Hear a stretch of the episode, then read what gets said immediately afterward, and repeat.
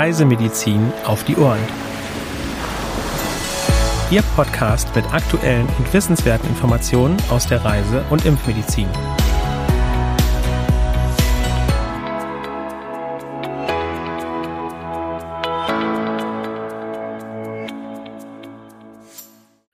Wir begrüßen Sie herzlich am heutigen Mittwoch, den 7. September 2022.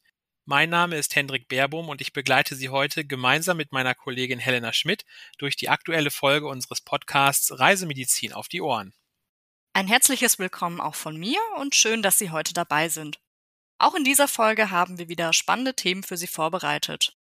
In den aktuellen Meldungen diese Woche geht es vorrangig um das West-Nil-Fieber und damit startet auch unsere erste Meldung. Richtig, Helena. Denn seit Mitte Juli wurden auf dem griechischen Festland circa 120 Infektionen und elf Todesfälle gemeldet. Besonders betroffen ist die Region Thessaloniki. Die Infektion kommt in Griechenland sporadisch vor. Das Virus wird durch Stechmücken übertragen. Bitte beachten Sie daher den Mückenschutz. Auch in Italien wurde Mitte Juli die erste West-Nil-Fieber-Infektion in diesem Jahr in der Provinz Padua in der Region Venetien gemeldet. Inzwischen ist die Fallzahl im Norden des Landes auf circa 300 gestiegen. 20 Menschen sind verstorben. Die Infektion kommt in Italien sporadisch vor. Bitte beachten Sie auch hier einen guten Mückenschutz. Und wir wechseln zum Denguefieber. Die Infektion wurde in Nepal erstmals 2004 bestätigt. In den Folgejahren wurden ausschließlich kleinere Ausbrüche im Süden des Landes beobachtet. Seit Beginn dieses Jahres sind 5029 Menschen erkrankt.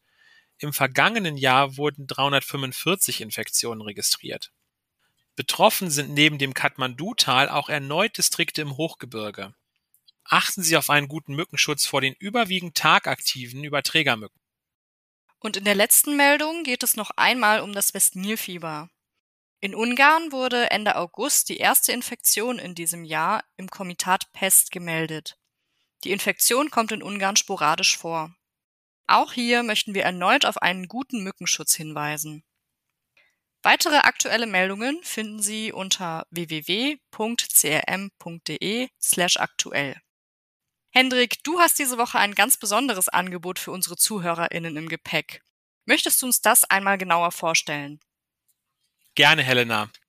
Wir haben unseren Summer Sale gestartet und bieten die letzten freien Plätze unserer Seminare im zweiten Halbjahr 2022 mit 10% Rabatt an. Sie haben dabei die Wahl, ob Sie lieber live vor Ort dabei sein möchten oder aber bequem von zu Hause den Livestream verfolgen. Als zusätzlichen Service zeichnen wir unsere Seminare auf und stellen den TeilnehmerInnen die Aufzeichnung des jeweiligen Seminars zehn Tage kostenfrei zur Verfügung. Für volle Flexibilität haben Sie auch bis einen Tag vor Seminarbeginn die Möglichkeit, die Teilnahmeart zu ändern oder auch die Teilnahme komplett zu stornieren. Geben Sie bei der Buchung einfach den Code SUMMER22 ein und nutzen Sie die Möglichkeit zum Wiedereinstieg in die Reisemedizin. In unseren Show Notes finden Sie einen Link, der Sie auf die Seminarsektion unserer Webseite führt. Dort können Sie sich dann für Ihr jeweiliges Wunschseminar anmelden.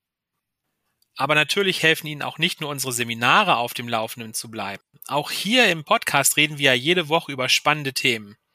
In der Rubrik CRM Fachwissen geht es diese Woche um das zunehmende Auftreten des Krim-Kongo-Fiebers in Westeuropa. Helena, was hat es damit genau auf sich? Also das Krim-Kongo-Fieber ist eine überwiegend durch Zeckenbisse übertragene, häufig tödlich endende Viruserkrankung. Der Name lässt sich historisch erklären. 1944 wurde das Krim-Kongo-hämorrhagische Fieber, auf Englisch Crimean Congo Hemorrhagic Fever, abgekürzt CCHF, erstmals auf der Halbinsel Krim beschrieben. 1969 wurde rückblickend festgestellt, dass der gleiche Erreger für die Erkrankung auf der Krim sowie für einen weiteren Ausbruch im Kongo im Jahr 1956 verantwortlich war. Das CCHF ist weltweit verbreitet, eine besonders starke Expansion wird seit dem Jahr 2000 beobachtet. Endemisch kommt das Virus in Teilen Afrikas und Asiens, im Nahen und Mittleren Osten sowie in den Balkanländern Südosteuropas vor. Seine Verbreitung ist dabei im Wesentlichen an das Vorkommen der Überträgerzecke Hyalomma gekoppelt. Diese hat inzwischen auch Westeuropa erreicht. Erst kürzlich, am 5. August 2022, berichtete das spanische Gesundheitsministerium über zwei Männer, die am CCHF erkrankt waren. Beide Fälle wurden in der Provinz León gemeldet. Einer der Männer entwickelte Symptome, nachdem er von einer virämischen Zecke gebissen worden war. Der zweite Infizierte ist bereits im Juni verstorben. Bei diesem Patienten wurde die Diagnose retrospektiv gestellt. Seit 2016 werden im westlichen Teil Spaniens regelmäßig sporadisch CCHF-Fälle gemeldet. Ja, allgemein wird angenommen, dass die Verbreitung von Hyalomma-Zecken in Europa mit dem Klimawandel sowie vermehrtem Reisen in Zusammenhang steht. Auch in Südfrankreich und Portugal ist die Überträgerzecke mittlerweile verbreitet. In Deutschland wurden bisher lediglich zwei aus dem Ausland importierte Fälle des CCHF im Jahr 2009 gemeldet. 2018 allerdings wurden 35 Exemplare der Überträgerzecke in verschiedenen Bundesländern entdeckt. Diese waren zwar frei von CCRF-Viren, das vermehrte Auftauchen der Zecke auch in den Folgejahren signalisiert jedoch das potenzielle Risiko zukünftiger Infektionen in Deutschland. Die für die Erkrankung verantwortlichen Erreger sind Orthonairoviren. Diese gehören zu der Gattung der Nairoviren, die wiederum aus der Familie der Bunyaviren stammt. Die Hyalomma-Zecke dient dem Virus dabei sowohl als Vektor als auch als Reservoir. Eine Transmission von einer Zeckengeneration zur nächsten ist möglich. In Europa ist Hyalomma marginatum die vorherrschende Überträgerart. Das CCHF-Virus zirkuliert in der Natur zwischen Hyalomma-Zecken und anderen Wirbeltieren, wobei die Infektion bei Tieren in der Regel asymptomatisch verläuft. Primäre Infektionen beim Menschen erfolgen entweder durch den Speichel der Zecke nach einem Biss oder durch den Kontakt mit Körperflüssigkeiten und Gewebe infizierter Haus- und Nutztiere, zum Beispiel im Rahmen einer Schlachtung sowie dem Verzehr von ungenügend erhitztem Fleisch. Wirtstiere spielen zudem eine wichtige Rolle bei der globalen Ausbreitung von Hyalomma. So kann die Zecke im Rahmen des Imports von Tierprodukten, Migration durch Zugvögel und Viehhandel in bisher Hyalomma-freie Regionen verschleppt werden. Sekundäre Infektionen, also Übertragungen des Virus von Mensch zu Mensch, sind ebenfalls möglich. Diese können durch Kontakt mit Körperflüssigkeiten erkrankter Personen wie Blut, Speichel oder Urin, aber auch durch Aerosole erfolgen. Aus diesem Grund ist insbesondere Pflegepersonal einem erhöhten Infektionsrisiko ausgesetzt. Tatsächlich verlaufen die meisten Fälle von CCHF asymptomatisch. Bei symptomatischen Infektionen treten die ersten Krankheitszeichen infolge eines Zeckenbisses nach einer Inkubationszeit von ein bis maximal neun Tagen auf. Nach Kontakt mit infiziertem Gewebe oder Blut kann die Inkubationszeit bis zu 13 Tage andauern. Zu Beginn sind ein grippeähnlicher Verlauf mit plötzlich einsetzendem Fieber, Schüttelfrost sowie Kopf-, Muskel- und Gelenkschmerzen typisch. Auch Konjunktividen, gastrointestinale Beschwerden und psychiatrische Symptome wie Depressionen sind beschrieben worden. Circa 25 Prozent der Betroffenen entwickeln mit fortschreitender Infektion Hämorrhagien, unter anderem in Form von Petechien, die in einen lebensbedrohlichen Kreislaufschock münden können. Hämorrhagische Verläufe gehen zudem häufig mit Hepatitiden sowie teilweise multiplem Organversagen einher. Und damit enden sie auch nicht selten tödlich. Die Letalität beträgt bis zu 50 Prozent. Die Fallsterblichkeitsrate des CCHF wird mit 10 bis 40 Prozent angegeben. Laborchemisch fallen CCHF-Patienten durch Thrombozytopenie, Leukopenie sowie erhöhte AST, ALT, LDH und CPK-Werte auf. Die Infektion sollte mittels Kombination aus molekularen und serologischen Methoden diagnostiziert werden. Eine spezifische antivirale Therapie gegen das CCHF ist bisher nicht verfügbar. Somit erfolgt die Behandlung symptomatisch und zielt primär darauf ab, die hämodynamische Situation des Patienten zu stabilisieren. Ribavirin hat sich allerdings als wirksames Mittel erwiesen, um einen schweren Verlauf zu verhindern. Ein in der EU zugelassener Impfstoff steht ebenfalls noch nicht zur Verfügung. Zurzeit werden jedoch viele Studien diesbezüglich durchgeführt. In Bulgarien wird bereits ein von inaktiviertem CCHF-Virus abgeleiteter Impfstoff verwendet. Dessen Sicherheit ist jedoch noch nicht ausreichend erforscht und somit ist eine Zulassung noch ungewiss. Die einzige Möglichkeit zur Prophylaxe besteht aktuell in allgemeinen Maßnahmen wie dem Schutz vor Zeckenstichen durch Verwendung entsprechender Repellenzien, dem Tragen langer Kleidung und dem sorgfältigen Absuchen des Körpers nach Aufenthalt im Freien, außerdem dem Meiden von Tierkontakten in betroffenen Gebieten sowie regelmäßiges Händewaschen und Kontaktreduktion zu infizierten Personen. Damit verlassen wir die Rubrik CRM Fachwissen für diese Woche und wenden uns dem nächsten Thema zu. Letzte Woche haben wir Ihnen in einem Beitrag erklärt, warum man aktinische Keratosen überhaupt behandeln sollte. Diese Woche knüpfen wir an diesen Beitrag an und stellen Ihnen Therapiemöglichkeiten für aktinische Keratosen vor. Genau. Grundlegend muss zwischen rein läsionsgerichteten Therapien und feldgerichteten Therapieformen entschieden werden.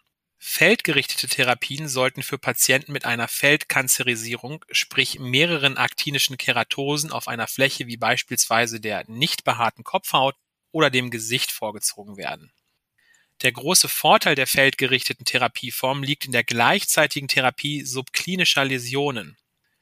Läsionsgerichtete Verfahren stellen beispielsweise die Kryotherapie sowie unterschiedliche Lokaltherapeutika mit den Wirkstoffen Diclofenac 5-Fluoracil, Imiquimod und Terbanibulin dar. Je nach verwendetem Wirkstoff, Konzentration und kombinierten Inhaltsstoffen, zum Beispiel Salicylsäure, variiert die tägliche Anwendungsfrequenz, Therapiedauer und das Nebenwirkungsspektrum. Mögliche Komplikationen der Kryotherapie umfassen Blasenbildung, Depigmentierung und Narbenbildung die anderen Lokaltherapeutika gehen häufig ebenfalls mit einer gewünschten lokalen Entzündungsreaktion einher, durch die die atypischen Zellen beseitigt werden. Dies beeinflusst jedoch das Nebenwirkungsspektrum und bei hohem kosmetischen Anspruch auch das Einsatzgebiet. Feldgerichtete Therapien stellen unterschiedliche Formen der photodynamischen Therapie dar bei der ein Photosensibilisator in den atypischen Keratinozyten unter der Einwirkung von Licht zum Beispiel Tageslicht oder Infrarotlicht) akkumuliert und zur Zellzerstörung führt. Diese Therapieform kann zusätzlich mit Laserverfahren kombiniert werden. Ein weiterer wichtiger Aspekt in der Therapieentscheidung spielen auch die Kosten der Therapie und die Übernahme der Therapiekosten durch die gesetzliche Krankenversicherung Photodynamische Therapieverfahren gelten als individuelle Gesundheitsleistungen und werden häufig nicht von den gesetzlichen Kostenträgern erstattet. Die Unfallversicherungsträger erstatten diese Therapieform bei anerkannten berufsbedingtem Hautkrebs bzw. berufsbedingter aktinischer Feldkanzerisierung jedoch häufig. Und damit sind wir für diese Woche auch schon wieder fast am Ende dieser Folge angekommen. Bevor wir uns aber von Ihnen verabschieden, werfen wir in unserem Frage- und Antwort-Special noch einen Blick auf die Frage, welche Gesundheitsvorsorge bei einer Reise nach Vietnam zu empfehlen ist. Ja, neben dem grundsätzlich auch in Deutschland empfohlenen Standardimpfschutz sind zusätzlich die Impfungen gegen Hepatitis A und Typhus für alle Reisenden nach Vietnam sinnvoll. Je nach individuellem Risiko können weitere Impfungen in Betracht gezogen werden, etwa gegen Hepatitis B, Cholera, Tollwut, Meningokokken ACWY oder japanische Enzephalitis. Es besteht ein geringes Malariarisiko in den zentralen Landesteilen in einer Höhe unter 1500 Metern sowie im äußersten Nordosten und Nordwesten, insbesondere während der Regenzeit. Hier ist das Mitführen eines Malaria-Medikamentes zur sogenannten Notfall-Selbsttherapie ratsam. Zudem ist immer auf einen guten Mückenschutz zu achten, nicht nur zur Prävention der Malaria, sondern auch zum Beispiel des Dengue-Fiebers.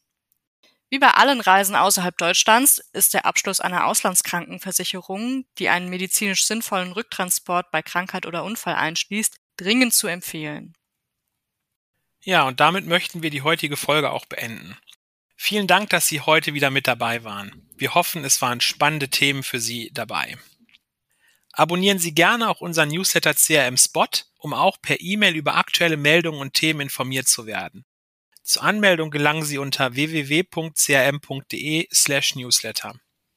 Für Anregungen und oder Fragen senden Sie uns gerne eine E-Mail an info@crm.de. Auch von mir ein herzliches Dankeschön fürs Zuhören. Wir freuen uns, Sie auch in der nächsten Folge wieder willkommen zu heißen. Bis dahin wünschen wir Ihnen noch eine gute Woche.